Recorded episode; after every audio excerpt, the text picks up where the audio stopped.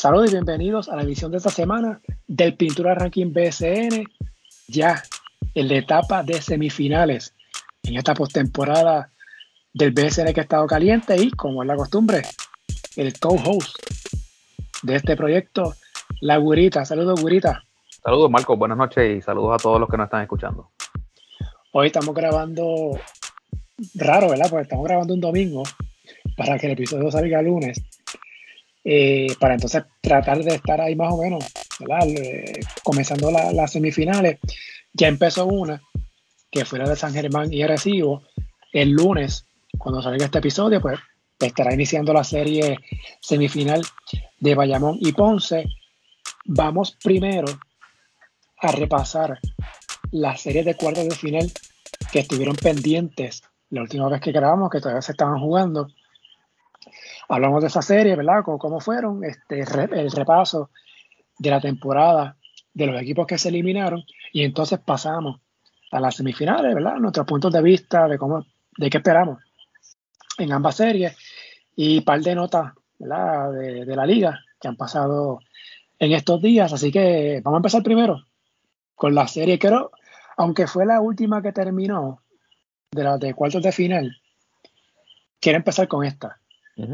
Porque yo sé que la otra, ¿verdad? Fue San Germán y Santurce, que fue la serie más emocional y quizás la, que más llamó la atención fue esa. Quizás la mejor serie fue la de Ponce y Fajardo. Porque primero fue a siete juegos y fue una serie súper cerrada. Eh, hubo, yo lo mencioné, técnicamente Fajardo perdió la serie al fallar una güera. creo que fue el cuarto juego en Ponce. Si Fajardo hubiese ganado ese juego, quién sabe, perdón, el tercer juego, porque en Ponce, fue el tercero. Quién sabe qué es lo que hubiese pasado en esta serie. Quizás Fajardo hubiese ganado ese juego. Ponce finalmente ganó la serie 4 a 3. Los siete juegos los ganó el equipo local. Eh, eh, eh, ese séptimo juego, no sé si lo viste, Gurita, fue bastante cerrado hasta el tercer parcial. Ahí vino un avance de Ponce como un 10 a 0, un 2 a 0, algo así. Y de un juego cerrado que estaba ganando Ponce por 2 3 puntos, se fueron arriba por 15 y básicamente mantuvieron la ventaja. Fajardo amenazó un poquito, pero no, no, no fue lo suficiente. Y Ponce pues se llevó la victoria y ganó la serie. Esta serie, Gurita, que Ponce ganó ante Fajardo, tengo la impresión de que Fajardo, aunque tenía eh, en el papel un buen equipo para enfrentarse a los Leones, eh, encima de que el séptimo juego pues iba a ser en, casa de, Ponce, eh, Alan Colón usó una, rotación extremadamente corta y jugó demasiados minutos a, su, a sus iniciadores. Tú lo comentaste la semana pasada que, ¿verdad? que te preocupaba el, la carga de minutos que estaban jugando los estelares. Yo te había comentado que, pues que, que, Alan tenía la presión de, de, no poder, no, no, caer abajo en la serie, pues ciertamente si hubiesen perdido en, eh, en, en, su casa en, en, Fajardo hubiese sido muy difícil para ellos sacar un juego en, en Ponce, como efectivamente pasó. No lograron sacar ninguno. Así que yo creo que ya en el séptimo juego eh, es, un, es, un, partido de, de, mucha carga emocional y, ganar en el Pachín Vicens no es cosa fácil. Es en mi impresión la cancha más difícil para ganar un, un visitante en los playoffs. Eh, así que como, como séptimo juego, pues es mucho más difícil y creo que a la larga eh, estaban sin energía ya esos muchachos. También hubo un incidente, lo viste, eh, Terence Jones eh, estaba incluso eh, tuvo, tuvo que ser aguantado porque se, iba, se iba a enredar ahí con, con Víctor Roth en plena cancha, ¿sabes? No fue ni en el banco, en un timeout ni nada. Así que, pues, se combinan todos esos factores y, pues al final, pues Ponce pues pudo, pudo este sacar una ventaja que, era muy difícil de remontar. Y eso agrega, ¿no? El juego que tuvo Jezreel de Jesús en, ese último juego, eh, que fue, ¿no? Pieza clave. Y de hecho, en esa serie, en un juego, Jezreel no anotó puntos y en el siguiente anotó 40. o sea que eso una locura eso. Entonces, en el juego final eh, fue figura y, ¿verdad? Metió la bola. Yo creo que el caso de Fajardo, no, no, no pudieron más. Se les, acabó la gasolina, ¿no? Por decirlo así. Una rotación corta, jugando una serie, un día sí, un día no, y llevar el máximo de, siete juegos, ahí le pasó factura. Yo creo que esa fue la clave en esta serie porque el juego estaba cerrado. Fue un intervalo de cinco minutos que Ponce abrió el juego y pudo pues, mantener la ventaja eventualmente, ¿verdad? Lo que quedó de partido.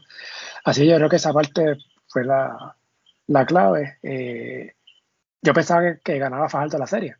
Tú me lo habías dicho y yo te había dicho que ganaba Ponce. Sí. Y de hecho, como te mencioné al principio, ¿no? O sea, en el tercer partido, Fajardo falló una guira que si hubiesen ido al frente 2 a 1, con el cuarto juego en Fajardo. Quién sabe, ¿verdad?, qué hubiese pasado ahí. Pero nada, esas son cosas que pasan, ¿verdad? En la, en la, en la postemporada. Eh, fue una serie cerrada. Eh, obviamente tenía que ganar uno, no pueden ganar los dos. Y ahí la importancia de tener la ventaja de cancha local. Y la importancia de jugar bien en la temporada regular por eso mismo. No es, no es donde empieza la serie, no, es donde termina. Y eso es súper clave. Un juego decisivo, tenerlo en tu casa por esto mismo. El, el patch en lleno a capacidad. Así que, eh, obviamente, el Ponce tenía la, ventaja ahí. Eh, esta temporada de los cariduros, Guirita, de segundo año, que este equipo que era Aguada, que se mudó a última hora el año pasado a Fajardo, eh, el año pasado este, este, equipo llegó a semifinal.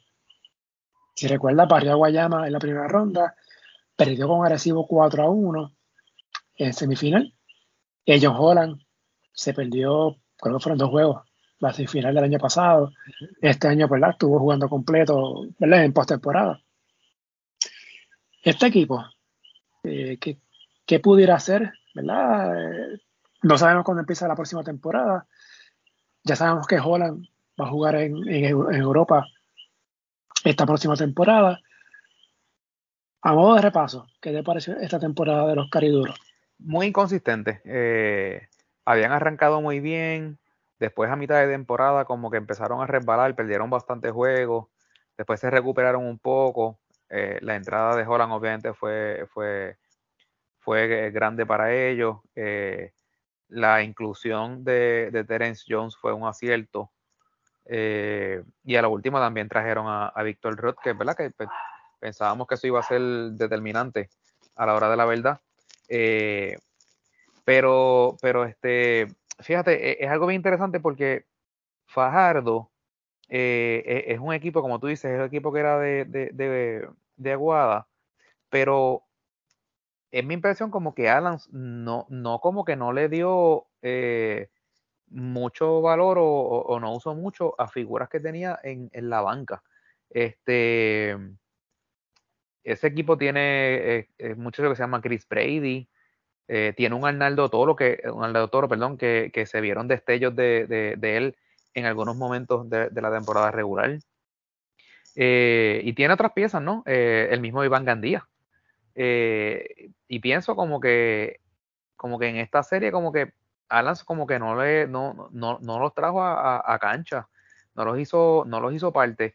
Y yo creo que mirando la temporada que viene, no estoy muy seguro que, que Alan debe ser el, entrenador de, ese equipo, porque de la manera que manejo eh, esa rotación, como que, como que fue bastante dudosa. No sé, a lo mejor tendrá sus razones. Eh, que pueden ser perfectamente lógicas, te lo dice alguien que no sabe nada de técnica de baloncesto. Eh, pero es lo que yo veo desde acá, ¿verdad? Desde, viéndolo por televisión, como que me hubiese gustado ver más participación de Leandro Allende, de, del mismo Arnaldo Toro, eh, de Iván Gandía, que apenas tuvo cancha. Este, eh, así que en, mi impresión, yo, yo, yo creo que dejaron mucho que desear porque yo, yo, no te estoy diciendo que le iban a ganar la serie a Ponce, yo creo que Ponce al final la iba a sacar como quiera, pero, pero creo que, que, que, pudieron haber, eh, no sé, lucido mejor. De hecho, a lo mejor en hubiesen ganado más juegos, a lo mejor el, el cruce hubiese sido con otro equipo en la serie. Este, no sé. Eh, y de hecho, no, yo no estoy muy seguro que ese equipo regrese a, Fajardo. Sí, nada, vamos a ver. esto no solamente le aplica a Fajardo, se lo aplica a todos los equipos de la liga, ¿verdad? Una vez termine su, su respectivas temporadas, eh, hay que ver, ¿verdad? Varios factores. ¿Cuándo empieza la próxima temporada del BCN? Esa es clave. Para tú tener idea de con quién cuenta, qué refuerzos pueden estar disponibles o no. Eh, pues eso pues habrá que esperar, ¿verdad? Varios meses para eso. Eh, pero estoy de acuerdo contigo el punto que dices de, ¿verdad? Más cancha, por ejemplo, un Arnaldo Toro. Mismo Chris Brady. Chris Brady estuvo en la selección nacional. Y Chris Brady es un buen jugador. Sí, y es un hombre grande. O sea, no sé, y el mismo Toro, o sea, Toro tuvo hubo un momento en la temporada que tuvo varios juegos de doble-doble en punto y rebote. O sea, que fue bastante efectivo. Bueno, cada cosa, ¿verdad? Tiene, su libro, ¿no? Y, se, me ocurre en esos momentos en que, en que Wilhelmus traía, por ejemplo, a Yao López. Pues mira, será el momento idóneo para traer un Chris Brady o traer al Arnaldo Toro. Eh, sí, oye, en cuestión de macheo, este, yo sé que pues, no querías perder la producción que te podía dar un Victor Roth o un Terence Jones, pero también necesitan descansar, no te puedes jugar los 40 minutos o 38 minutos por juego, o sea, es, imposible. Sí, exacto, darle descanso, ¿no? Rotar por eso mismo, lo que hablamos, ¿verdad? Jugando un día sí, un día no. Eso pues a la larga pues, exacto, pasa factura. Así que ese pues Ponce, ¿verdad? Antes, antes vayamos de la semifinal, vamos a hablar de esa semifinal más adelante. La otra serie de cuartos de final, la, última vez que hablamos fue antes del sexto juego entre San Germán y Santurce. Hubo ahí una confusión slash eh, controversia el día del sexto juego, porque se estaba mencionando que Santurce iba a reemplazar a Diallo por Tony Bishop y que iba a tener dos refuerzos ese día. Supuestamente la liga pues paró eso y pues Santurce pues salió de Scarla Visier, lo reemplazó con Tony Bishop y el plan era, y entonces Diallo seguía suspendido para el sexto juego y el plan era tener a Diallo y a Bishop para un séptimo juego si Santurce ganaba. Y así que el sexto juego de San Germán, Barea, José Juan Barea, no jugó eh, por lesión Finalmente los Atléticos ganaron la serie. Fue un partido cerrado al principio, la primera mitad, pero ya en la segunda, como fue gran parte de la serie, San Germán pues dominó. Yo creo que Santurce, el, el único juego que fue dominante fue el primero. Del segundo en adelante fue todo San Germán. Eh, y los Atléticos pues se llevaron entonces la victoria en esta serie en seis partidos.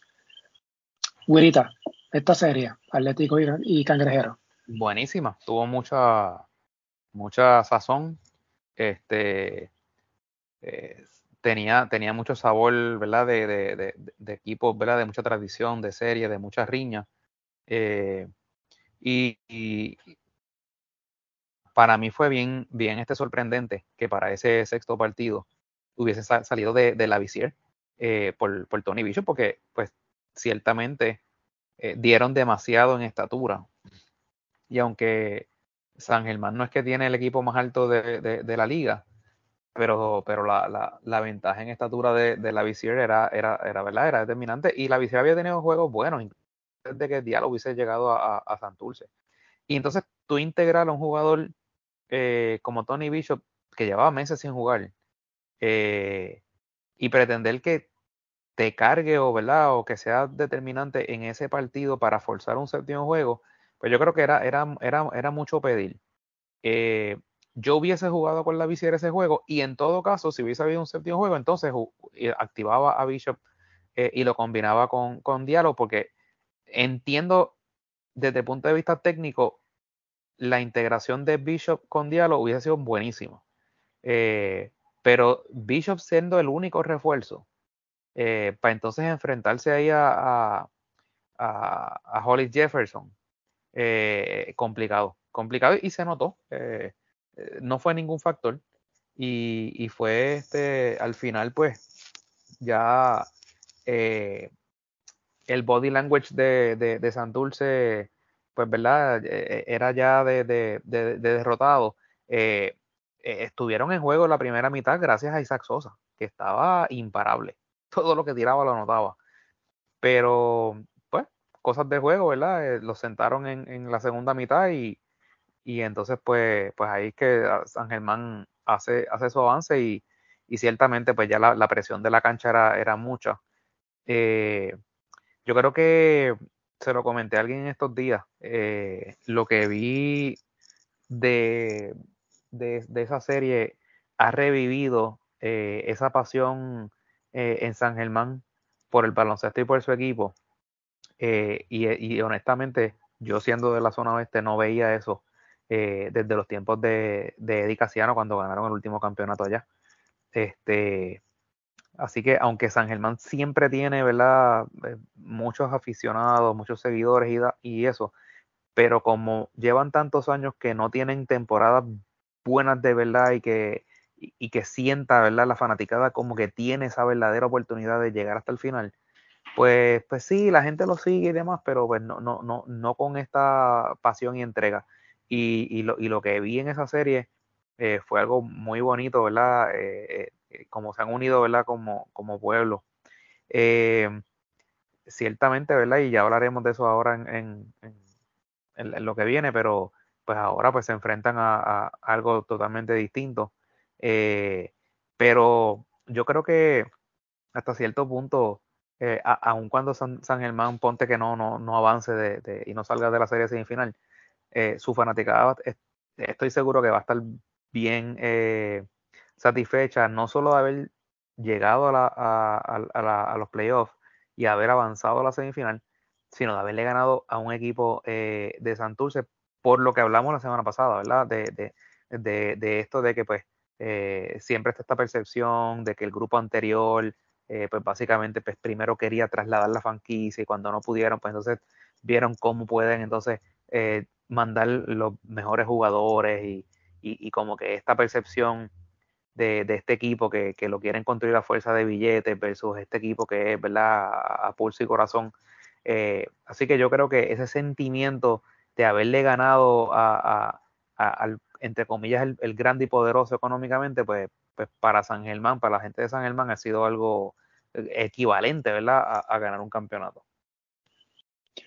Sí, o sea, cuando le gana el equipo de mercado pequeño, ganándole al de mercado grande. Básicamente lo, que vimos ahí. Y también agrego que eh, San Germán fue su primera victoria en serie de postemporada en 25 años. O sea, San Germán no ganaba una serie de playoffs en 25 años. Eso es mucho. O sea, eso, eso literalmente hay gente que nunca había entonces vivido eso. Exacto. Porque San Germán sí había ido a semifinales. Por ejemplo, su última semifinal fue en el 2012. Pero fue a través de round robin, de todos contra todos. Exacto, que no es una serie per se. Exacto, no fue una serie per se. Y, esa última serie de playoffs que ganó San Germán fue la final del 97 ante Carolina. Que fue entonces el campeonato que de Casiano fue el más valioso de esa serie. Ese fue el año grande de Casiano en el BCN en el 97. Así que, pues, este, la llamó la atención. Y los próximos dos años, en el 98, Santurce regresa a la liga hay que montan ese trabuco y firmaron a Piculín Ortiz. Sabemos que Piculín, ¿verdad? Salió de San Germán y no fue muy querido allá. Y se da esa primera ronda. San Germán Santurce gana Santurce 3 a 2. El juego, el juego de desempate fue en Isabela.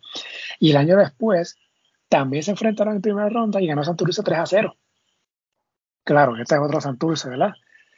Eh, pero se da y todo lo, lo que mencionaste, ¿verdad? De los encargado de la franquicia hace, hace un par de años. Y San Germán hace 3, 4 años estuvo a, un mes de recesar. No sé si te acuerdas, creo que fue 2018-19, que San Germán, un mes antes, no, se sabía si jugaba o no. y mira ahora, a dónde está en este momento. Así que lo, celebraron en grande, como si fuera un campeonato. Y San Germán es un equipo que no tiene nada que perder. Eh, o sea, comparado, ¿no? La presión grande para ganar aquí es, eh, son los otros tres precisamente. Arecibo, Bayamón, Ponce. Y de los que se, los que se eliminaron, por ejemplo, Quebradilla. La presión para esos equipos era, ganar, llegar lo más lejos posible. Así que San Germán, y espectacular que esa cancha se llene dos horas antes. Eso, bueno. Bueno, había gente ahí desde por la mañana haciendo fila. Sí, que obviamente eso va a seguir en la semifinal frente a Recibo, en los próximos dos o tres juegos que, se jueguen en esa serie en San Germán. Así que es fantástico. Yo creo que. No, para, para, para San Germán y para la liga es bueno que hayan, que, que, regrese, ¿verdad? Porque llevábamos ya varios años. Eh, yo creo que desde que Mayagüez ganó el campeonato en el 2012, eh, que la zona oeste pues está desprovista de, de, equipos que realmente sean contendores, que, que, que haya esa, ese sentimiento de que, mira, nuestro equipo puede llegar hasta el final. Y, y, es lo que ahora mismo siente la gente de San Germán. Sí, sí. Y el Coliseo Arcadio se ha convertido en una cancha difícil de ganar ahí. Este, llevan 14 victorias corridas. Eso, te iba a decir, ¿verdad? Como desde mayo, no pierden. Desde el primero de mayo. La última derrota fue con Bayamón. Wow.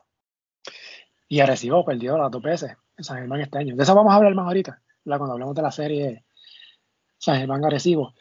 en el caso de Santurce, eh, primero, Güerita, eh, hubo, eh, jugó en, este sexto juego por lesión. Ha habido mucho rumor, mucha cosa de que Barea no quiso jugar este juego. Inclusive este, han dicho de que se quitó, no, quiso jugar más, que dejó a, alborotado el equipo de Santurce. ¿Qué te parece a ti eso? Eh, a mí se me hace bien difícil, quizás peque de ingenuo, pero se me hace bien difícil creerlo que, haya sido a, ese nivel. Dice que, que, no, que no haya querido jugar por voluntariamente. Sí. Yo no tengo elementos de juicio para decir eso. Este, yo no lo conozco personalmente, no conozco nadie que lo conozca personalmente y, y, hacer una celebración como esa, pues muy, es muy, es muy categórico. Este, por, o sea, por, ¿por, qué no va a querer jugar? Un tipo que, que toda su carrera ha jugado lesionado, eh, que nunca le dijo que, que, que no a la, a la, selección en momentos grandes y, y ahora eh, cuando está terminando, de momento decir no voy a jugar en, en, en, San Germán. Ahora, distinto hubiese sido que no se hubiese presentado a la cancha. Pues si no se presenta la cancha, pues ahí uno dice, wow. Pues mira, pues sí. Pues no fue, qué sé yo, no, no acompañó el equipo, abandonó el equipo lo que tú quieras, pero yo no, no, no tengo elementos de juicio para decir eso, honestamente. Este, y, y, y, siendo el competidor que él ha demostrado siempre él, pensar que, que no jugó por una razón que no fuese por una lesión, eh, es, difícil de creer. Por lo menos esa, esa, es mi opinión. Como tú dices, pecaré de ingenuo, eh, ¿verdad? que digan, que piensen lo que quieran, pero yo, yo no, de, de Barea eso yo no, no, no, sé. Lo podría pensar de otros jugadores, pero de, de José Juan, no sé. No, no, no, no, creo que ese haya sido el caso. Y de hecho, estaba complicado, ¿verdad? Ir a San Germán abajo 2 a 3, como quiera. Pero, o sea, pienso igual que tú. No, no sé. para yo creerlo, tendría que escucharlo de de, de él mismo o, de una fuente de entero crédito, como, se dice. Porque de verdad, fuera de eso, se me hace bien difícil creerlo. Bueno, para mí. Pero nada, ya obviamente ganó San Germán en buena lid, Santurce se eliminó y pues este era el último año de Barea como jugador activo. Eh, también al final, ¿verdad? Este, hubo situación, ¿no? Eh, que le empezaron a gritar Barea llorón al final del juego me pareció completamente innecesario. No es que le hicieran un homenaje, pero no sé, este, ya la serie se había acabado. Y estamos hablando de uno de los mejores jugadores en la historia de baloncesto en Puerto Rico. Y sé que la serie fue bien caliente, hubo sus situaciones con el mismo Barea, ¿verdad? Cuando hacía el gesto este de las palancas, que en un principio mucha gente pensó que estaba eh, haciendo el mocking, ¿no? del, movimiento que hace Moni Rodríguez con lo del dinero. Y pues en realidad la cosa esta de las palancas esa, pues. Pero nada, eh, todas las cosas que pasaron, no sé, me parece que no, no, fue elegante en ese momento estar gritando eso, que si Varea lloró. Eh, y no era tampoco que hicieran un homenaje, pero la serie se acabó, o sea, era como un aplauso y agradecerle porque no era solamente BCN, esa variedad. O sea, el, Boricua con la mejor trayectoria en la NBA fue, ha sido él. O sea, ganando un campeonato y siendo figura en ese campeonato. No fue que comió banco ahí, él fue figura en ese campeonato de Dallas en el 2011. Y el tiempo que estuvo con la selección, y no es su culpa que apenas haya jugado BCN, así que quería, estaba en, estaba en NBA. Y de hecho, en su corta carrera en BCN, Barea fue subcampeón en el 2006. Sí. Con el mismo Santurce.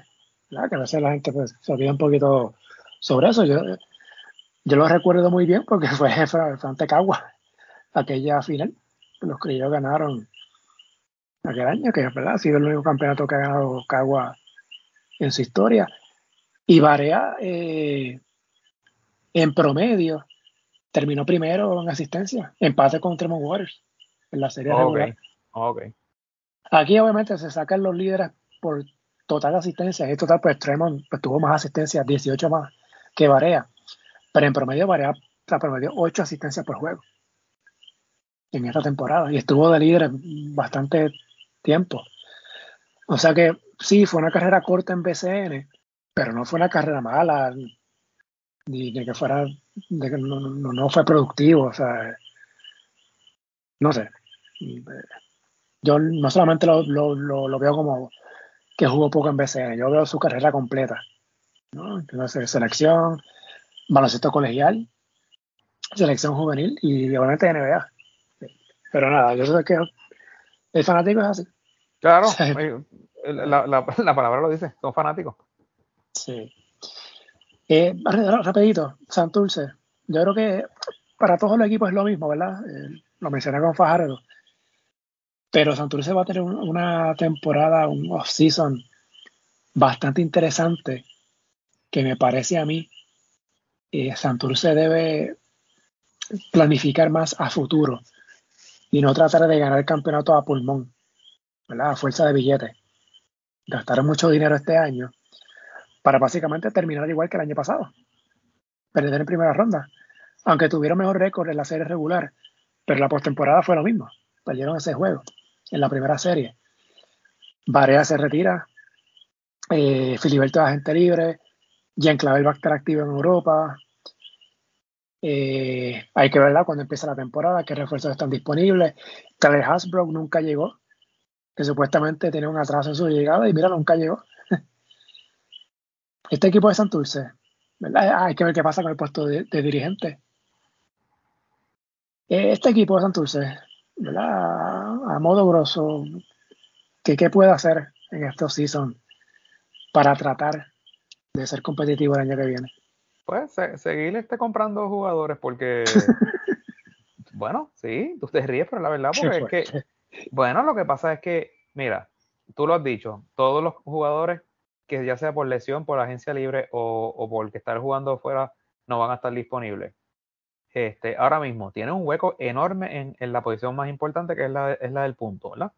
Eh, ¿qué van a hacer? ¿Van a traer a Filiberto de, vuelta? Filiberto te puede dar algo en cancha, pero Filiberto no te puede cargar el equipo. O sea, tú necesitas un, armador, eh, ya sea un nativo, que haga un cambio por un nativo, que firmen a alguien, si es que hay algún jugador eh, de la posición 1 que sea agente libre, o traer entonces un refuerzo de esa posición. Y entonces, pues, Diallo, que ciertamente pues, fue un gran refuerzo, pero estará disponible, no sabemos si está, si está para ese momento jugando en otra liga. Este, ellos tienen algunas piezas, ¿verdad? Gilberto Clavel si, si sigue jugando BCN y no, no se dedica de lleno a, al, al 3x3. Eh, Ángel Matías, igual. Eh, no, no, sabemos el estatus de Ramón Clemente. Eh, si sigue jugando, si, si se retira. Este, así que la, la tienen complicada. pero es, es, es, un grupo que ha demostrado que lo que le gusta es, ¿verdad? El espectáculo, vender, vender sueño. Así que pues eh, cuando tú tienes una, un grupo de trabajo de esa manera y, tienes que entonces eh, ir a la par para poder eh, vender abonos, porque acuérdate que ellos también pues, dependen de, de, eso. O Santurce no tiene una fanaticada de temporada regular, de, que metan 5.000 fanáticos todos los juegos locales. O sea, que ellos pues básicamente pues dependen de avanzar la serie para poder entonces eh, llevar gente a, su cancha. Eh, yo, yo, pues, todavía es muy temprano, ¿no? Eh, ni tan siquiera hemos terminado esta temporada, pero mirando un poco hacia el frente, veo que la tienen difícil y no veo otra manera que, lo puedan hacer que no sea este, haciendo cambios y, tratar de, adquirir jugadores, tratar de quitarle jugadores a otros, ¿verdad? Este, de esos cambios que son por, por, por jugadores y otras consideraciones, que todos sabemos cuáles son. Eh, ¿Habrá dirigente nuevo el año que viene? Pues eh, siempre dicen que la soga parte por lo más fino. Este, y, ciertamente, pues, eh, tú sabes que ha habido ese, ese, ese reclamo público toda la temporada de parte de, gran parte de, los fanáticos de, de Santurce, así que me, daría mucha lástima. Yo creo que, Iván Ríos entró en, en una posición incómoda. Eh, él iba a ser, eh, yo creo que el primer asistente, eh, pero cuando pasa lo del Ari, pues, pues, pues le, entregan la posición a él. yo creo que está capacitado, pero pues tú sabes, es incómodo. te toca ser el head coach de, un equipo que tiene demasiadas expectativas creadas por la, por la gerencia. Con entonces con una fanaticada que también se cree que tiene a Golden State, sabes. Este, y, y, pues eso son, eh, es, muy injusto, es muy injusto y, me daría mucha lástima que se quede, eh, que se quede fuera, porque yo creo que, que, que, eventualmente va a ser un, buen coach, este, pero pues no estoy, no estoy seguro que sea la, la, mejor posición, porque es que supongamos que lo dejen, pues va a tener el, la guillotina en el cuello desde el primer juego, tú sabes, este, eh, a menos que ellos pues reconozcan, eh, mire, no, vamos a, vamos a tratar de entonces de, crecer esto poco a poco con, jugadores que, ¿verdad? Que sean más por equipo, no, no, no está conglomerado de estrellas. Si es así, pues entonces, pues el muchacho pues puede a lo mejor eh, establecer su plan de trabajo, pero si es con esta presión de, de, estar trayendo jugadores de nombre eh, para tratar de ganar, pues es complicado, es complicado. Va a ser complicado para el que sea. Para el que sea. ya, Sea, ya sea Iván Río, ya sea José Juan Baré, o que sea, ya, lo, están mencionando a él como si fuera el próximo dirigente. Ya sea el que venga, si, si hace un cambio en ese puesto. De hecho, va a haber la presión. Leí por ahí que, que Barea podría entonces eh, incluso eh, considerar ser parte del staff. Eh, si eso pasa, va a ser bien incómodo para que sea el coach súper incómodo. Sí, porque entonces, tú, oye, tú vas a estar con esa sombra, sabiendo que Varea quiere ser y que eventualmente va a ser. Eh, eso, eso es injusto también para el, para el que sea head coach, tú sabes. Sí. sí. Bueno, vamos a ver qué pasa entonces con los Vamos a ver qué pasa. lo que hacen en su temporada muerta. Vamos entonces a las semifinales. Vamos a empezar con la serie que ya comenzó. Arecibo San Germán. Eh, primero, ¿verdad? un repaso a lo que fue la serie regular entre ellos. Eh, fue empate 2 a 2. Curioso, estos equipos jugaron sus cuatro partidos entre el 25 de abril al 22 de mayo. O sea, básicamente en menos de un mes jugaron sus cuatro partidos de serie regular que están de la misma sección, misma división, como lo quieran decir y ahora se vienen a enfrentar dos meses después. En el primer juego, que fue el 25 de abril, lo ganó San Germán 80 a 72. Ahí San Germán estaba teniendo una mala racha en ese momento. Allá recibo fue eh, sin Walter Hodge y sin Victor Liz a, ese partido. Eh, Holly Jefferson tuvo 13 puntos, 10 rebotes, 17 para Nate Mason, con cuatro asistencias, 14 para Jair Fernández, Erazo tuvo 13 puntos. Por eh, Arecibo, Cinemelo El ONU, 18 puntos, 17 rebotes, 17 y 11 para Jonathan Rodríguez. Entonces, unos días después, el 28 de abril, en Arecibo, ganaron los capitanes 85-66. Aquí sí jugó Víctor Liz, anotó 18 puntos. Ejots no jugó en ese encuentro, 19 para Chris Gastón, David Huertas tuvo 11, el ONU 10 eh, rebotes. Entonces el 18 de mayo en San Germán ganaron los Atléticos 7-8, 7-5. Aquí 21 puntos para Nate Mason con 7 asistencias, 24 para Jefferson con 9 rebotes. Eh, Pelacoco tuvo 11 y 9 en ese juego. San Germán anotó 10 triples en esa victoria. Eh, Arecibo dominó rebotes 41 a 38 y en la pintura 48 a 28 los puntos en la pintura. Y cuatro días después se enfrentaron en agresivo, ganaron los capitales 92-85. Aquí en este juego, Hodge tuvo 33 puntos, el ONU 10 con 16 rebotes, 12 rebotes para Ayón, 17 puntos para David Huertas, Víctor Liz 12 con 8 rebotes y San Germán tuvo a Jader con 21 puntos, Mason se quedó en solo 4 puntos ese día, 12 para Jefferson con 8 rebotes, 11 para Erazo, Pelacoco 10 puntos, 9 rebotes en ese juego. Aquí Arecibo anotó 11 triples en esa victoria, 50 rebotes para Arecibo en ese juego, son contra 28, ¿no? Eh, sí, 28 de San Germán. Y en la pintura, 42 a 26, dominó Arecibo en ese juego, que fue el último que tuvieron en, en la serie regular.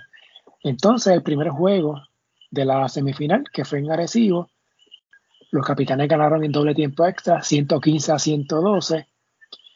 Aquí por Arecibo, Víctor Liz, 28 puntos. Gustavo Ayón, 13 con 13 rebotes, 9 asistencias. 23, 12 asistencias para Walter Hodge.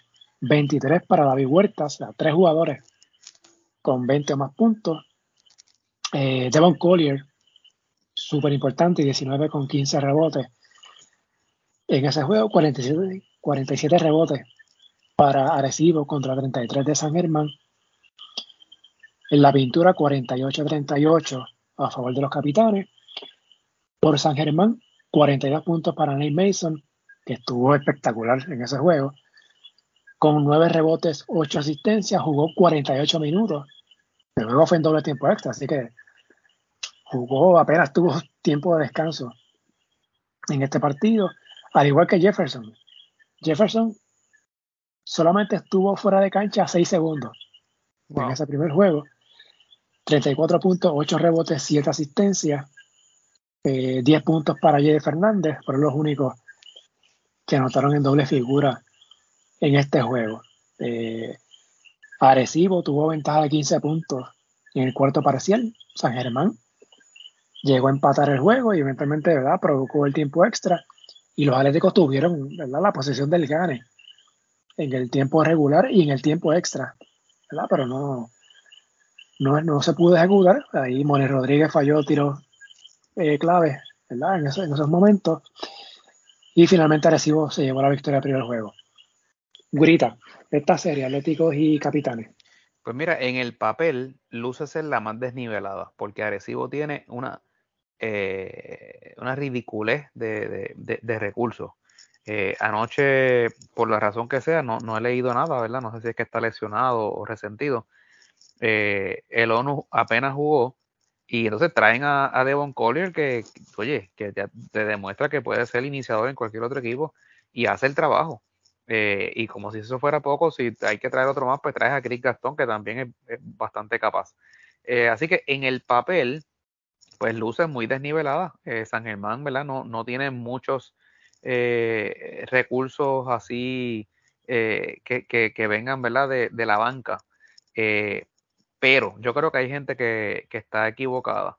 A pesar de eso, yo creo que la inspiración que tiene San Germán, el equipo de San Germán, es de tal manera que, ellos se creen, ¿verdad? Ellos literalmente, ellos creen que ellos pueden ganar esta serie. Y, eso es lo que tú necesitas.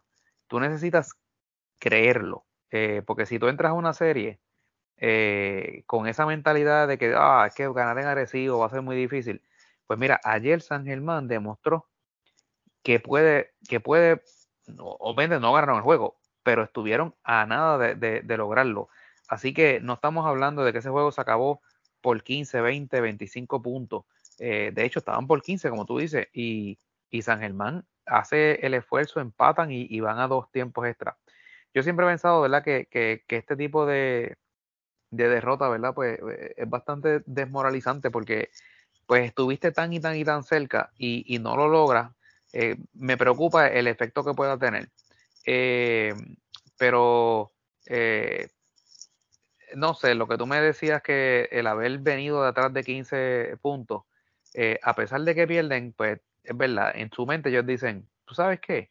Eh, es cuestión de hacer estos ajustes y, a lo mejor nosotros nos podemos robar. Yo siempre he sido de los que pienso que si tú te vas a robar un juego, tiene que ser el primero. Eh, y, yo creo que el, de anoche era, el, era el, que, el que había que robarse. Eh, porque ganar el Alquelio no está fácil.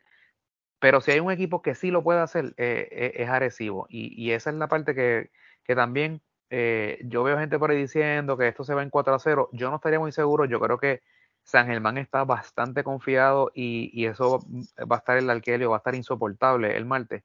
Eh, pero pero eh, yo creo que al final Arecibo va a terminar ganando la serie, pero no va a ser tan, no va a ser tan corta ni tan fácil como mucha gente lo está pronosticando. Sí, en cuestión del primer juego, si hubiese sido que San Germán era el que estaba ganando por 15 puntos, faltando 6 minutos, 7 minutos y eventualmente pierde el juego en tiempo extra, pero pues yo te digo, caramba, ahí dejaron pasar una gran oportunidad. Aquí fue lo contrario. Aquí fue San Germán que vino de atrás para provocar el tiempo extra. Claro, dependieron ampliamente de los dos refuerzos. Y de hecho, para eso están los refuerzos, ¿no? En el caso de Mason y, Jefferson. Sí. Eh, pero obviamente hacen falta otras figuras, tienen que venir otras figuras. en el caso de, San Germán, por ejemplo, Mónica Rodríguez falló tiros clave, no tuvo, ¿verdad? De triple falló, se fue de 1-7. O sea, hace falta otra figura. Si San Germán va a depender solamente de Mason y Jefferson, y esta serie se puede acabar temprano en cinco juegos. Ahora, si surgen otras figuras, pues esta serie pues, debe ser más, más, competitiva. Así que, obviamente, cada juego tiene su propia identidad. Hay que ver cómo reacciona San Germán para el segundo juego y cómo Arecibo también reacciona, ¿verdad? Porque Mason anotó 42 puntos. Tú no puedes permitir que, el armador del otro equipo tenga 42 puntos todas las noches. O sea, va a ser un dolor de cabeza eh, bien fuerte porque, si, como decía, si surge otra figura de San Germán, pues se complica el, panorama para, para Arecibo. Ahora, obviamente, Arecibo no es Santurce. Y el equipo de los capitanes tiene varias figuras, ¿verdad? Por ejemplo, en, el interior, aunque el uno, el no jugó mucho en el primer juego, pero está el uno, está John, está Gastón, está Devon Collier, Inclusive yo pondría hasta Willy Rodríguez, que apenas juega, pero que son jugadores que pueden estar ahí en, en, la pintura, ¿no? Molestando, que va a, ser difícil eh, esos canastos fáciles. Y entonces afuera tienes, por ejemplo, un, Cristian Pizarro, un eh, eh, Cintrón, que pudieron hacerle la vida difícil a Nate Mason, ¿verdad? Un momento dado de, de la serie. Y desde el punto de vista agresivo, y me, llamó, me llamó mucho la atención el trabajo que hizo Jenny Fernández ante Walter Hodge, que estuvo encima en varios momentos del juego, encima de Walter, que no, no permitía que la bola volviera a las manos de Walter. Y eso fue. Aún Walter terminó con 23 puntos. Claro, 14 fueron del tiro libre. Eh, ahí pues son puntos gratis, ¿no? Y Walter es bien efectivo en esa área. Ah, hay que ver, ¿no? ¿verdad? ¿Qué, ajustes se hacen para el segundo juego, cómo reaccionan los atléticos, ¿verdad? volver a su casa, que obviamente se anticipa que va a ser casa llena nuevamente. Y ese juego, me parece que el segundo juego va a definir la tónica del resto de la serie. Si Arecibo gana ese juego, aparte de que se pone arriba 2 a 0, lo veo bien cuesta arriba que un equipo le gane cuatro de cinco juegos a los capitanes. Y ya ahí estamos hablando que San Germán tendría que ganar no una, sino dos veces en el Coliseo Petaca, que lo hace mucho más difícil todavía. Ahora, si gana San Germán, y sobre todo si lo hace de manera convincente, aquí la presión completa va para Arecibo. No solamente para el tercer juego, sino para el resto de la serie. Porque entonces Arecibo sabe que está obligado a ganar en su casa. No puede fallar en su casa y estuvo a punto de fallar. Y de la peor forma porque estaba ganando por más de por 15 puntos en el, último parcial. Así que yo no la veo tan fácil y pienso que Arecibo debe ganar la serie, pero no la veo tan cómoda. Eh, ganando la serie de, manera tan cómoda. Claro, ¿verdad? Vamos a ver qué pasa en el juego del martes y lo que venga después. Eh, pero yo creo que recibo. Yo, yo, yo creo que en seis juegos. Yo creo que recibo ganas ese, tercer juego en, en, el Arkelio. Sí. Porque Arecibo sabe que no puede irse a un séptimo juego. Aunque tenga la ventaja, aunque tenga la ventaja local. Y, el, caso, eh, perdón, el, caso del ONU, que no quiero que se me quede, que lo mencionaste, ¿verdad? Apenas jugó ayer Jugó 9 minutos 47, 10 minutos básicamente. Eh, cuatro rebotes, no anotó puntos. En el juego mencionaron que tenía una lesión en una pierna y le estaban monitoreando los minutos. No sé si ese monitoreo era de 10 minutos, ¿verdad? Si era que no jugara, que no pasara de esa cantidad. Veremos el martes, Cuando venga el segundo juego, si está disponible y si juega, cuánto juega y si hay si es un límite de minutos, si aumentan esa cantidad o si lo mantienen. Eh, si es así, si está limitado en los, puntos, en los minutos, pues nuevamente, importante que surja la figura de, de Devon Collier o de Chris Gaston. ¿Verdad? Si el caso de Collier no tiene un juego productivo para los capitanes. Yo, yo creo que, este, como, como bien dijiste, y no quiero ¿verdad? ser repetitivo, pero era lo que iba a comentar ahorita. Eh, San Germán necesita a alguien más, eh, no pueden ser solamente los dos refuerzos. Este, uno pensaría, ¿verdad?, que, esa figura debería ser José Rodríguez, este, pero tiene que hacerle honor a, su apodo, tiene, tiene, he has to be Bonnie, tú sabes, tiene que, tiene que hacer eh, los canastos clave. Este, e, él antes era muy buen, bastante buen tirador, este, Ahora recientemente pues no, no, no es tan consistente, pero, pero pues tiene, tiene que, ya sea él o, otro jugador, no, es que no se me ocurre más nadie en San Germán, ¿verdad? Que, que pueda también ser, ser este consistente, aparte de, de Hollis y de, y de Mason.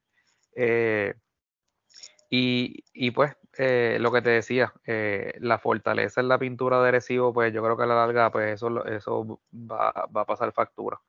Eh, y, pues yo, yo, quisiera pensar, y, sería buenísimo que esta serie llegara a un séptimo juego. Eh, yo creo que San Germán, no sé si es hopeful thinking, ¿verdad? Pero quiero pensar que, puede ganar tres juegos, sus tres juegos en, en, en, el Arkelio y, y, ver qué pasa en un, en un séptimo juego. Oye, a lo mejor se roban el tercero allá en agresivo, quién sabe, ¿no?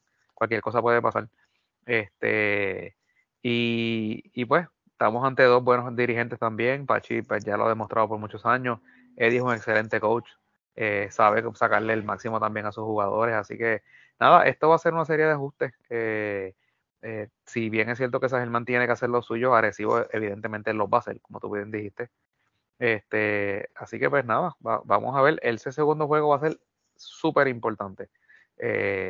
porque si San Germán puede ganar ese juego de una manera convincente, le ayuda en su, en su estado mental, ¿verdad? De, de, de creérselo, de que pueden ir eh, el, jueves entonces a Recibo y, literalmente eh, robarse un partido.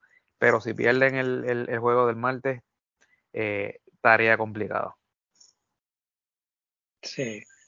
De hecho, de los cuatro equipos semifinalistas, San Germán fue el único que no tuvo ventaja de cancha en la primera ronda y consiguió lo que tenía que hacer, que era ganar un juego de visitante, que fue el quinto juego en Santurce, para eventualmente ganar la serie. Arecibo, Bayamón y Ponce ganaron sus juegos locales y además de que eh, sobre todo Arecibo y Bayamón ganaron en la carretera y ganaron sus series. Así que en el caso de San Germán, San Germán eh, ya tiene esa experiencia esta postemporada de que eh, sabía que tenía que ganar un juego en la carretera y lo hizo.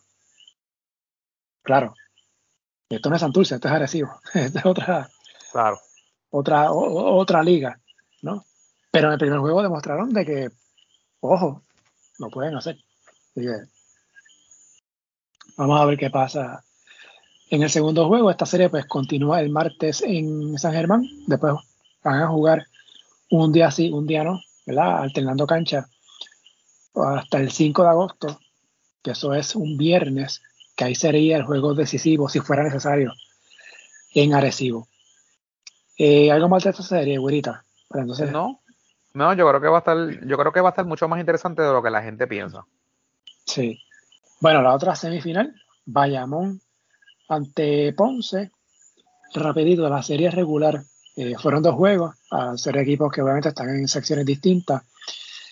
El primer partido fue el 18 de mayo en Ponce. Ganaron los Leones 80 a 58. En ese juego, 15 puntos para Mike Rosario, 13 para Jezreel de Jesús, 11 para Jared Bradley, 11 para Vasallo, eh, por Bayamón 12 para Benito Santiago. Fue el único jugador en doble figura en ese juego. Ángel Rodríguez no jugó en ese partido.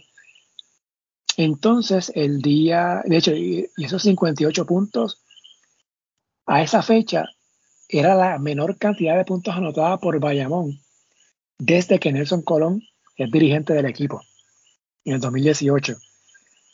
Pero esa marca se empató luego más adelante. Si recuerda, Gurita, que el juego que Bayamón fue a Carolina y cogió una paliza. El juego que, que fue una falta de respeto para el deporte. Sí, que eh, ahí ganó Carolina 92 a 58. Ahí Bayamón también se quedó en 58 puntos en, en, ese juego. Eh, entonces, Ponce y Bayamón se enfrentaron unos días después, seis días después, para ser exacto, en el Coliseo Rubén Rodríguez. Aquí ganaron los vaqueros 106 a 93. En este juego sí jugó Ángel Rodríguez, 21 puntos, 10 asistencias, 6 rebotes. Ángel Núñez, ¿verdad? Cuando estaba refuerzo, 8.8 rebotes, 37 para De Juan Hernández, 15 para Javier Mojica, con 7 asistencias, 6 rebotes.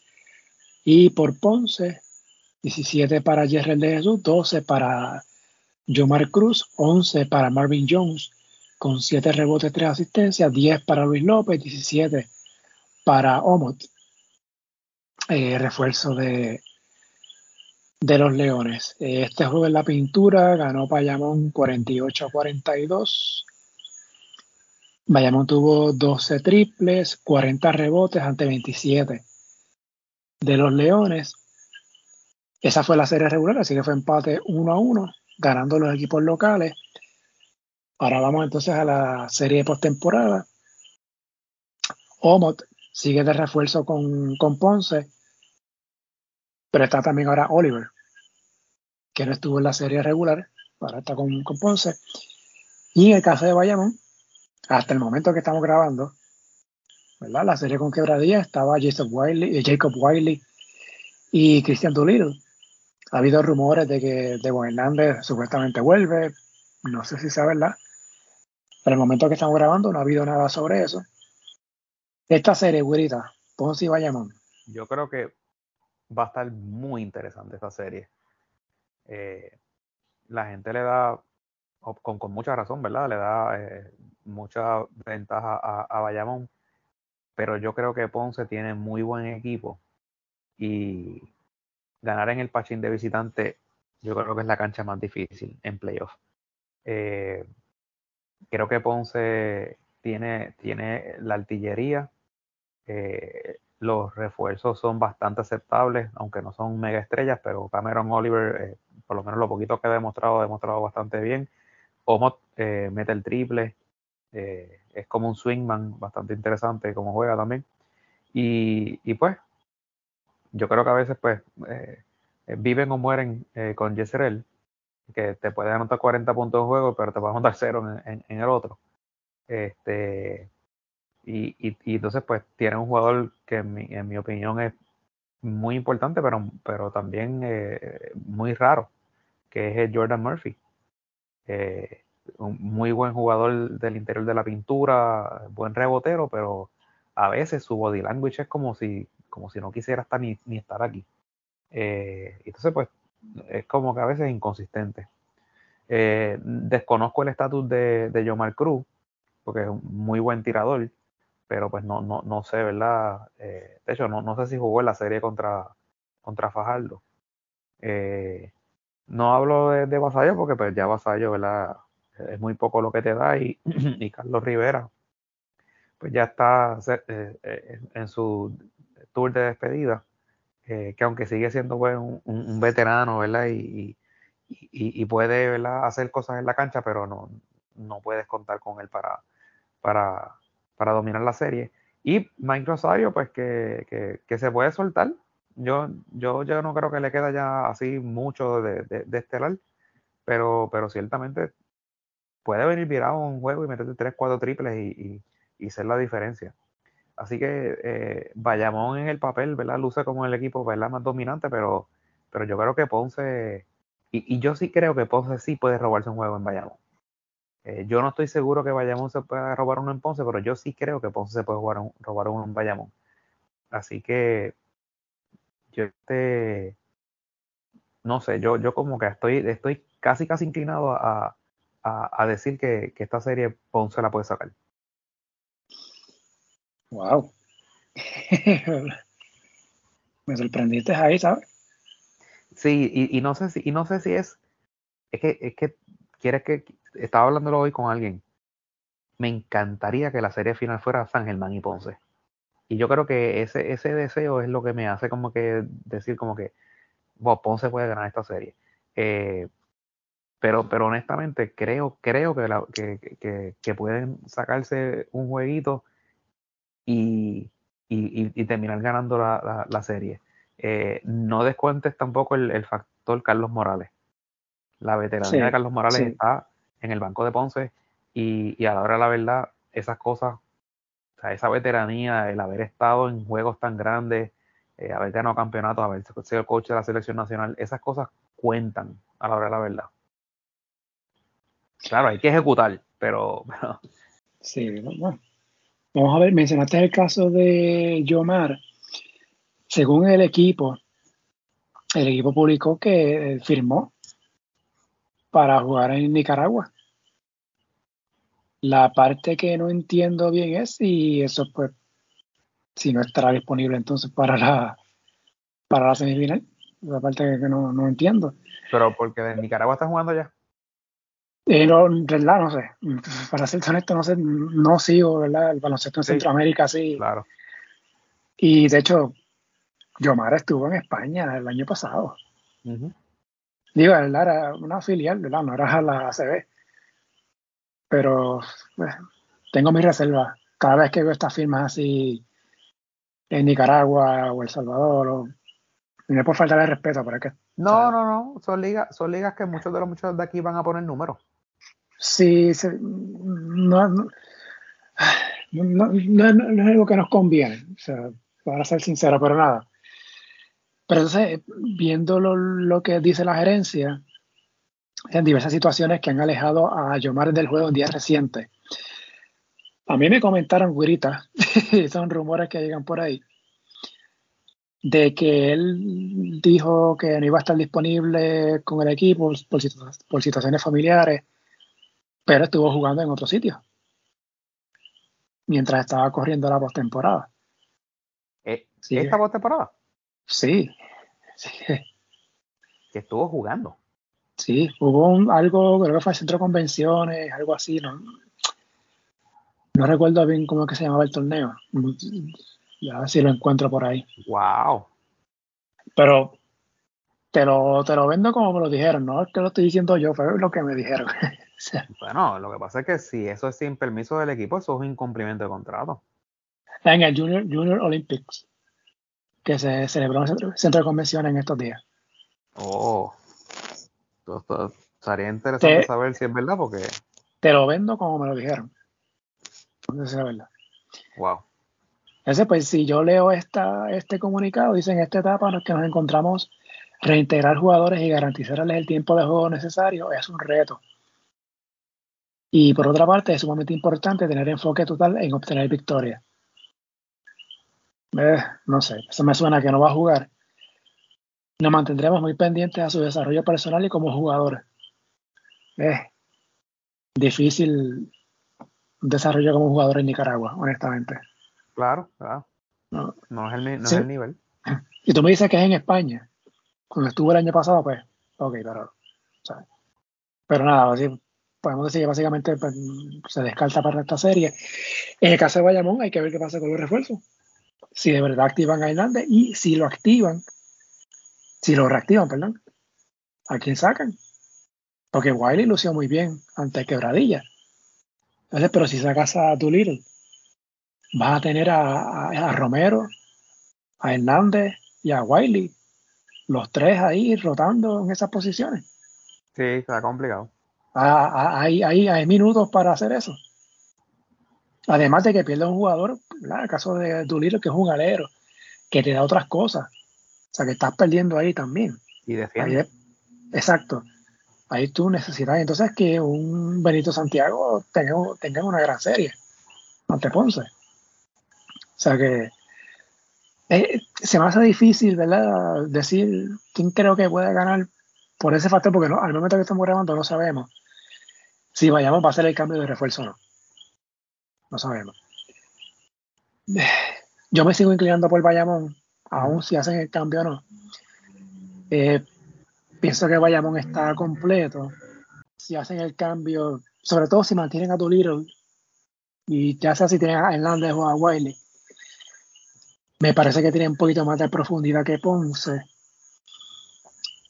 Claro, hay que ver también los refuerzos de los Leones, que no haya cambio ¿verdad? de refuerzo a, última hora. Y en el caso de Ponce, tengo entendido que está en duda Carlos Rivera para el primer juego. Eso es una baja grande. Y Carlos fue buena, fue importante en la serie ante Fajardo. Sí, cuando, cuando se volvía loco y pegaba a zumbar la bola sin pasarla, Carlos aguantaba el balón, entonces pues tú sabes, tomaba control. Sí, y entonces, eh, ahora que mencionas el caso de, de, Jezreel, hay que ver qué hace Bayamón. Eh, si pone a Ángel Rodríguez a guardiarlo, si hacen cambio, ¿verdad? Por ejemplo, los mismos Dolir, los mismos Javier Mojica. Mojica debe, debe ser Mojica. Guardiando a, a hacerle la vida imposible, ¿no? ¿verdad? Eh, porque si Yesrel tiene una mala serie, Ponce no tiene nada que buscar aquí.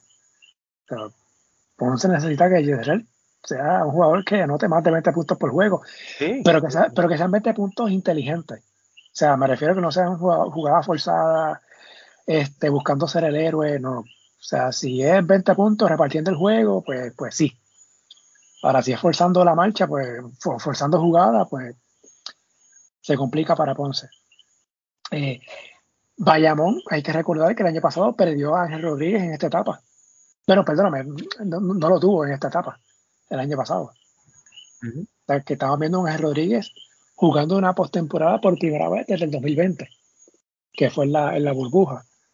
Claro, que fue, y también esa una temporada que fue eh, atípica. Claro, sí, exacto. Eh, por esa razón, yo pienso que Bayamón tiene un poquito más de profundidad y me voy con ellos. Ahora, en cuántos juegos, no sé. Pero me encantaría que fueran siete juegos para ver qué hacen el 6 de agosto en Bayamón. que ya había planificado un evento de lucha libre, el, aniversario del Consejo Mundial de Lucha, que viene Rick Flair ahorita, ese día. Imagínate la, leyenda de la lucha libre. ¿Tú quieres decirme a mí que se van a cancelar la lucha libre por un juego del BCN? No, no, importante Rick Flair. Ciertamente no la van a cancelar. Y, eso me dice a mí que el BSN no cree que esto llegue a siete juegos. Oye, pero yo, para, ser justo, sea, Bayamón tuvo que haberlo dicho. Mira, el día 6 tengo esta actividad aquí en el Coliseo. BCN, por si acaso. Ah, pero espérate, el, el, ¿la lucha libre es en el mismo coliseo Rubén Rodríguez? Sí, es en Bayamón, el coliseo. Ah, bueno, pues esa lucha libre hay que jugarla a las 4 de la tarde y a las 8 el juego. Mismo día, misma hora, mismo lugar. ¿Te acuerdas el año pasado que hubo aquel problema con la serie final, Guainabo, Agresivo, que alternaron Oh, los sí. juegos? ¿Te acuerdas? Que, que querían alterarle que, que jugar dos, dos en agresivo, los primeros dos en agresivo, correcto, sí. Que lo hicieron así. Jugaron los primeros dos juegos. Ah, agresivos. de hecho, no, que lo jugaron así, porque por, Sí. y era por el voleibol. Cuando el voleibol ya tenía su calendario de postemporada para esa fecha. No, no, no me acordaba, sí. Ya se sabía. los primeros dos en agresivo y después dos en, en- sí, sí, sí, sí. ¿Te acuerdas? Pues se repite la historia, claro. Obviamente sí, Pues sí, mira, ahora sí, ahora sí que quiero que haya siete juegos. Sí, sí, sí. De hecho, ¿Qué, y, qué va a mira, pasar? mi- y mírate esto, mírate esto. ¿Tú te imaginas que gane Bayamón en seis juegos? Vamos a asumir que gane Bayamón en seis. El sexto juego sería el 4 de agosto. Y vamos a suponer que la serie de San Germán y Arecibo termina en seis juegos. Y vamos, vamos a suponer que, gana Arecibo. Estamos hablando que si la semifinal de Ponce y Bayamón termina jueves, abre la puerta para que la final empiece sábado. Pero lo que pasa es que Bayamón tendrá la ventaja de cancha en la final también. Que como quiera, ese primer juego de la final, ¿qué van a hacer? Lo, tras- lo vas a tener que mover el domingo y transmitirlo por punto 2. Y cuando se supone que el Telemundo transmita los sábados en el canal principal que esa es la apuesta grande, ¿no? Los juegos sábados. Y de hecho, la postemporada, el BSN, según su presidente, el BSN decidió empezar la postemporada por televisión en Arecibo. Y de hecho, también empezó la semifinal en Arecibo, por Telemundo. Los dos juegos, un sábado. Entonces la final la va a tener que empezar un domingo en Bayamón, porque el sábado hay lucha libre, porque, o sea, ¿qué, va- qué van a hacer ahí? Yo no había caído en cuenta de eso. Ay, Así que veré que entonces mueven la lucha libre para el, para el, para el para, para, para, para, para, para, para. No, lo- ya, ya no, oye, no, no estamos en los 80 ya que se llenaban esos estadios de béisbol y, o hacían este una cartelera en Bayamón y otra en Mayagüez y se llenaban las dos. Ya, Aniversario 97. 80 y pico, no, no me acuerdo qué aniversario fue. Ya esas son otras épocas. Este, oye, la lucha libre, pues eso ya hace par de meses que vienen anunciando eso. ¿Ves lo que te digo? La, la, la, la, la planificación. Con la Ay, falta de. La falta, exacto, exacto, sí, perdón, sí, la falta de. Así que yo estoy como tú. Yo quiero que esta serie vaya a siete juegos. Sí, sí, sí, sí. Yo quiero, ver qué yo quiero ver qué va a pasar. Porque entonces, si lo hacen así, mira, si lo hacen así, pues no van a tener que mover el séptimo juego para el domingo. Bueno, no hay de otra. Y entonces la final estaría empezando un martes. Y eso terminaría Sí, entonces un séptimo juego. Martes sería martes 7, martes 9. Pues sería 9, 11, 13, 15, 17, 19. Un séptimo juego sería el 29 de agosto. ¿Y la ventana? Bueno, el juego con Brasil es el día 25. O es el Ay, 25. Dios mío. Ay, Dios mío. Y Bayamón tiene, eh, que sepamos, un jugador. Digo, puede tener dos porque está Stephen, Stephen Thompson también ahí. No, no, no, tres. Bueno, ¿quién estás contando el, el 3? Bueno, Thompson, Romero, Javier Mojica. No, pero Mojica está fuera ya. Gracias al Ah, bueno. No, pero ya eso fue, ya eso va más de dos semanas. No, no, no, no, no, pero. ¿Qué tú me estás diciendo? Las intangibles. No, lo digo yo, eso es lo que dijeron en la otra ventana. Ok. Oye, ¿y quién sabe? Si cambia de opinión, Ángel Rodríguez, Podría ser, ¿quién sabe? podría ser. Sí. Que Así esta ventana va a hacer falta. Sí, entiendo que sí. Este, nada, vamos a ver qué pasa con esa serie. Ya la semana que viene se habrán celebrado ya la mitad, básicamente, de, ambas series. Así que veremos en qué estatus estamos para la semana que viene. Dudo mucho que se vayan por barrida, así que no creo que la semana que viene estemos hablando de la serie final. Todavía vamos, a estar en semifinales. Este, ¿Algo más de esta serie, Guirita? No, yo creo que hay que esperar el, desarrollo. Este, pendientes, que estas series van a estar bien buenas. Las dos van a estar bien buenas. Mira, quería mencionar rapidito eh, algo de las reglas de revisiones. En el primer juego de San Germán y Arecibo hubo un montón de revisiones de jugadas. Eh, yo no sé exactamente la regla que tenga el BCN. Se supone que sea las mismas reglas de FIBA. Eh, sí está el challenge. El BCN usa el challenge. En FIBA no, no existe el challenge. El challenge es de la NBA. Que a su vez la NBA pues lo cogió de la, de la NFL. La NFL tiene algo parecido. Eh, cuestión de, revisión de jugadas. Pero en el caso del baloncesto, eh, ¿qué es lo que se revisa en cualquier momento del juego, según FIBA? Es si el tiro fue de dos o de tres. Si el tiro, si se van a otorgar dos o tres tiros libres, ¿verdad? En caso de que haya sido una jugada de falta personal, se revisan las faltas, si fue una falta personal, si fue una falta antideportiva o descalificatoria. O sea, si fue una falta antideportiva, pues se puede revisar para decidir si eh, sacan al jugador o si lo cambian a una falta normal.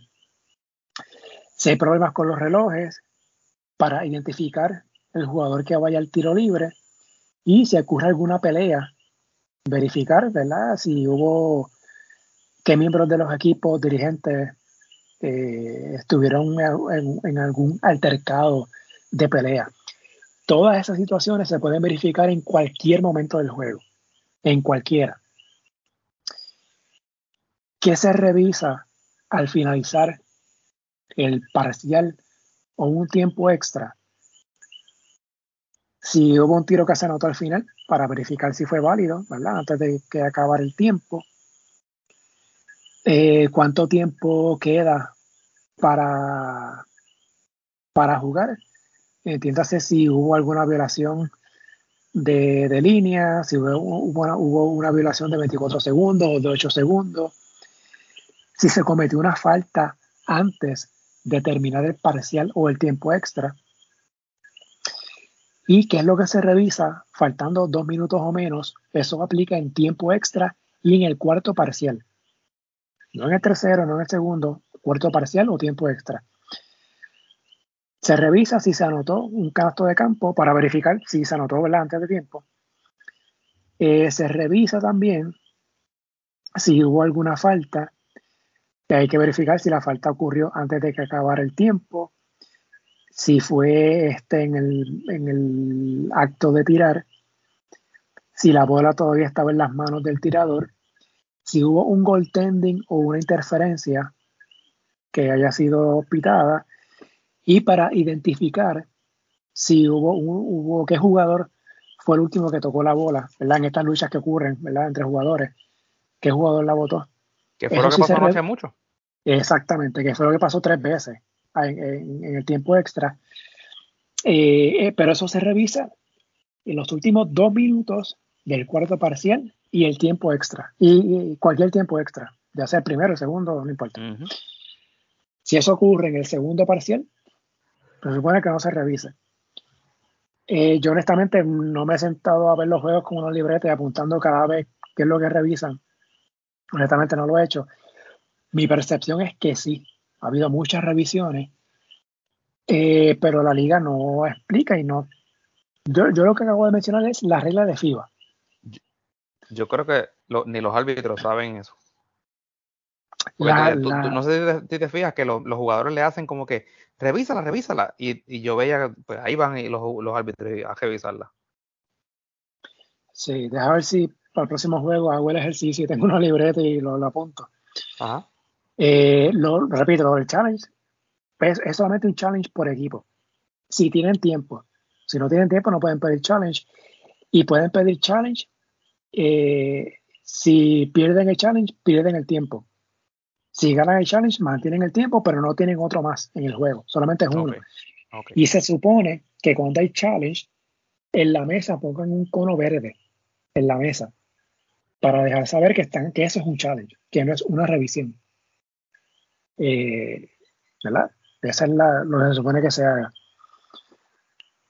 Si me acuerdo, el próximo juego que vea ¿verdad? televisado, pues tendré una libreta y trataré de, verlo desde el principio y anotar cuando hacen una revisión y verificar la regla de FIBA.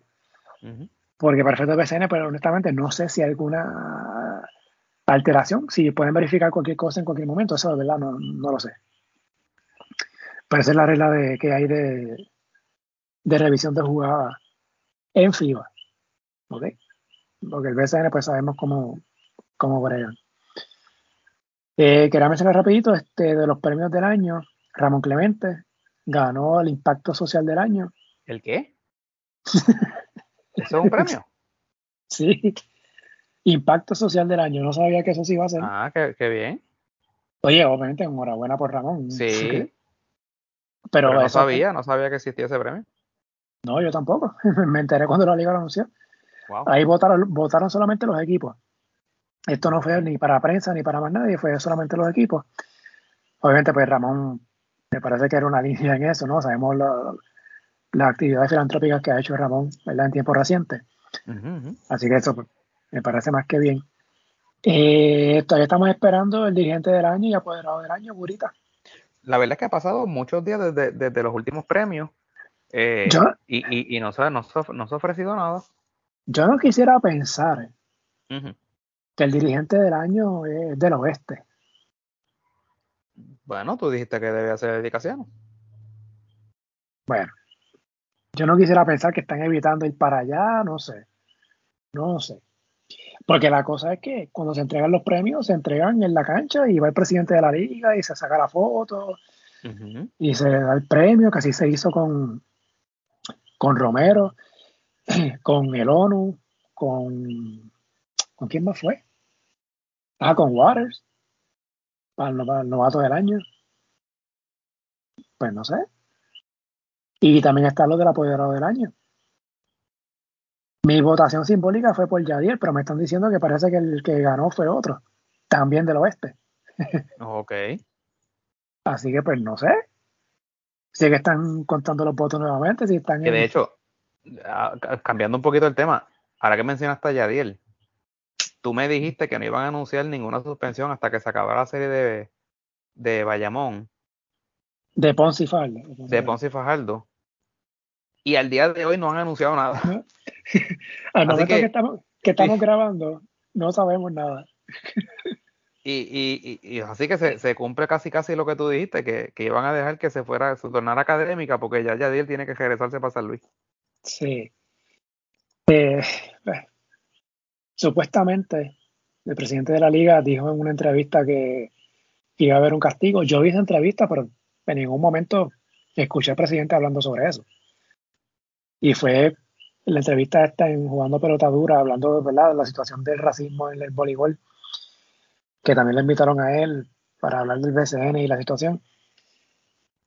Yo vi la entrevista y no, no escuché esa pregunta sobre Yadiel. O sea, no sé de dónde sacaron eso. A lo mejor fue en otra entrevista, no sé. Y, de hecho, en esa entrevista, ahí Dalmau dijo que en, que en su tiempo en el BCN, en, que, que llega presidente, pues no ha visto esas situaciones de comentarios racistas, pues, pues no fue a Guaynabo, el último día de Guaynabo, el 3 de julio, porque yo escuché uno bien clarito, varios claritos, contra Jefferson de San Germán, varios comentarios racistas. Sí. Este año, este año. Aparte de que han ocurrido situaciones, ¿verdad? Con Aquindele en un momento dado, con Walter Hodge y con otros jugadores. Con Carlos Arroyo. Había uno que se vestía de Barbie. También, sí. Digo, no, es racista, pero sí. Mm, sí, claro, pero era ofensivo, ¿no? Exacto, es ofensivo, sí, sí. O sea, que había sus, situaciones anteriormente, así que. Y este año, no pequemos dijeron tampoco, o sea. Pero nada. Eh, Gurita, cerrando, quería mencionar algo de Eric Rodríguez. salió una carta de que aparentemente renunció. Bueno, aparentemente es una carta de él eh, diciendo que, que se, Que, que, se quita, ¿no? Se retira del equipo de, de, Guayama. Interesante porque eh, había tenido tan buena eh, desempeño en la temporada anterior, que de hecho yo creo que fue hasta el dirigente del año. Sí, sí. Y pues no, no las tuvo todas con, consigo esta temporada y sabes que siempre vacilábamos con eso, que, decíamos que si había alguien que tenía el puesto seguro en, Guayama, era Eric. Eh, lo que me lleva a pensar, ¿será que finalmente Rafa va a salir del equipo? Sabes que él lleva años, bueno, yo casi todos los años siempre dice o amenaza que se va. No sé, no sé si esta vez. Por eso no, no, sé si será que, que este ya, se acabó. Pero, eh, pero una movida bien rara, esa de, de, de Eric. Bien, bien rara. Sí, sí. Así que nada, eh, lo sacó este, este muchacho, este. Ah, el nombre. Voy a buscarlo por aquí rapidito. El señor Pachi. Ok. Porque, bueno, por lo menos él sacó la carta, fue lo, que vi. Así que, pues, no sé. Vamos a ver. No, no he buscado las redes del equipo de Guayama. Y aquí normalmente cuando el equipo se elimina, pues dejan de actualizar las redes. Así que pues no sé si, si se hace oficial la salida de Eric Rodríguez en, en Guayama, ¿verdad? Como, como dirigente.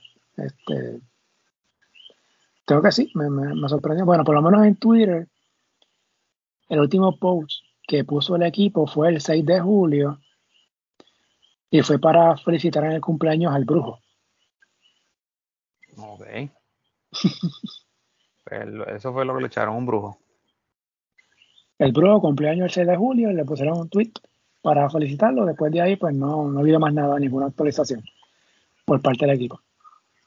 Por lo menos en Twitter. No sé en Facebook. No, no, no, he verificado. Y no he verificado en la página web porque no tienen página web, así que pues. Sí, está difícil, está difícil. Pero nada, ya, ya esta semana ya tendremos que tener información sobre eso. Sí. Oye, mira qué curioso, estaba viendo la cuenta San Germán, el de, de Guayama. Y los brujos sí, tienen a siete seguidores, siguen a siete cuentas. siete, y no siguen a ningún jugador del equipo. Ah, qué bien. ¿Sabes a quién siguen? ¿A quién siguen? A Javi González. que está en ah.